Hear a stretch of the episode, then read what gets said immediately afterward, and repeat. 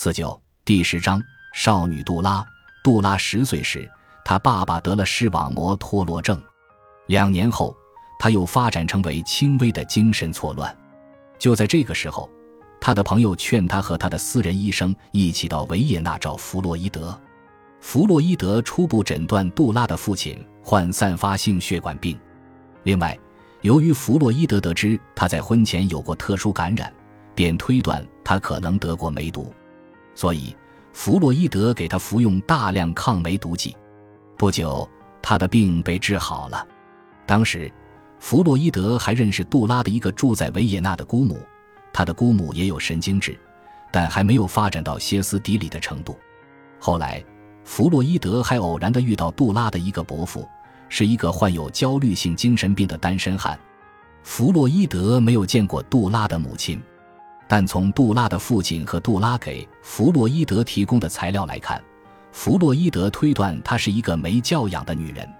弗洛伊德还估计杜拉的母亲有家庭主妇精神病的症候，她不能体谅儿女们的生活情趣，一天到晚忙于料理家务，使家里干净的几乎到了使人不能使用或享受的地步。弗洛伊德把家庭主妇的这种特殊行为称为一种强迫性清洗行为或强迫性清洁选，但是弗洛伊德曾说，这种妇女对自己的病完全缺乏自觉，所以缺乏强迫性心理症的构成条件。杜拉同母亲的关系一直不好，他鄙视他母亲，并且常常无情地批评他。弗洛伊德怀疑杜拉的歇斯底里症带有遗传的因素。他不认为遗传是精神病的唯一病源，但遗传因素有时可能成为精神病的一个病源。从杜拉的家族经历中，弗洛伊德发现他父亲、伯父及姑母身上都存在着神经质病的劣根性，他母亲也有一点神经质，因此杜拉的遗传病源是来自父方和母方两方面的。弗洛伊德还发现。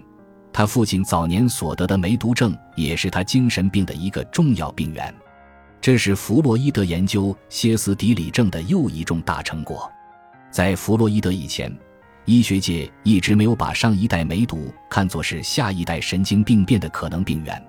弗洛伊德第一次见到杜拉时，他才十六岁，他正苦于咳嗽及嗓子嘶哑。当时，弗洛伊德曾建议他进行精神治疗，但未被采纳。第二年冬天，他心爱的姑母去世后，他便留在维也纳和伯父、堂妹们住在一起。隔年秋，由于父亲已完全恢复健康，全家离开 B 城。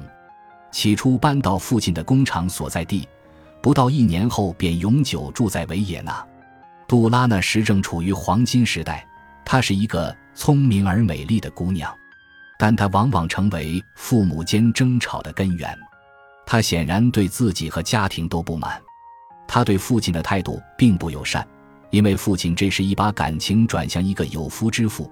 他对母亲的态度尤其恶劣，因为他母亲要他帮忙做家务时，对他感情淡薄。有一天，他母亲惊慌地发现他留下的一封诀别书，他在信上说，他不能再忍受他的目前的生活状况。他的父亲是一个颇具判断力的人。他猜测杜拉景不一定真正要自杀，但有一天他找他交谈后，便发现他突然神志不清。过后他又丧失记忆，于是不管他的反对，他决定把他送到弗洛伊德那里进行治疗。在杜拉的病例中，他父亲的清醒和机智很有利于弗洛伊德的研究工作。他父亲告诉弗洛伊德，当他和他家人住在 B 城的时候。曾和一对住在该城多年的夫妇建立了很亲密的友谊，这对夫妇就是后来对杜拉和他父亲的生活起着重要精神影响的克先生和克女士。克女士对杜拉的父亲很好，很亲热地仔细地照料他的病，以致他父亲称克女士是他的救命恩人。克先生则很照顾杜拉，经常陪他散步，给他送些小礼物。杜拉照看着克家的两个小孩。简直像他们的母亲一样。当两年前杜拉和他父亲来找弗洛伊德治病的时候，他们正要和克家一起到阿尔卑斯山的一个湖边度假。杜拉本来打算在克家住几个星期，而他父亲则打算几天后就要回家。但当他父亲准备离开时，杜拉突然决定要跟他一起走。后来，杜拉对他母亲说：“希望他告诉爸爸，克先生和他一起散步的时候，曾大胆地向他求欢。”他父亲和伯父为此而责问克先生，克先生坚决否认他有这个企图或念头。克先生还表示怀疑说，可能那是杜拉的一种性幻想，因为据他说，他早就发现杜拉对性很感兴趣。经常看性爱生理学书籍，杜拉的父亲对弗洛伊德说：“可能是这件事给杜拉很大的精神压力，精神不安，并有自杀的念头。他一直强迫父亲与克先生和克女士断绝关系。”弗洛伊德还发现，杜拉所受的精神创伤早在他十四岁时就已经开始。那时候有一天下午，克先生在他的办公室里突然抱住他，在他的唇上强吻了一下。弗洛伊德说：“无疑的，这正是唤起一个从未被男人亲近过的十四岁女孩性激动的情况。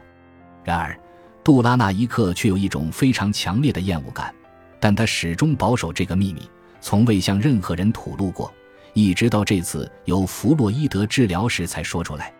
杜拉的这些歇斯底里症并不是偶然发生的，也不是一下子就发展的很严重。弗洛伊德发现。”杜拉在每次遇到心理挫折时，就会产生咳嗽、嫌恶感、失声及厌食感等症状。经由精神分析的过程，弗洛伊德发现杜拉有严重的心理症——未解决的伊底帕斯潜意识情谊综症。因为杜拉迷恋父亲，常与母亲作对，形成了三角关系。杜拉既羡慕又妒忌父亲的情人克女土，一面暗地模仿他，一面又想从他手里把自己的父亲抢回来。形成一个新的三角关系，而杜拉又拼命与克先生接近，与其妻对抗，又形成另一个三角关系。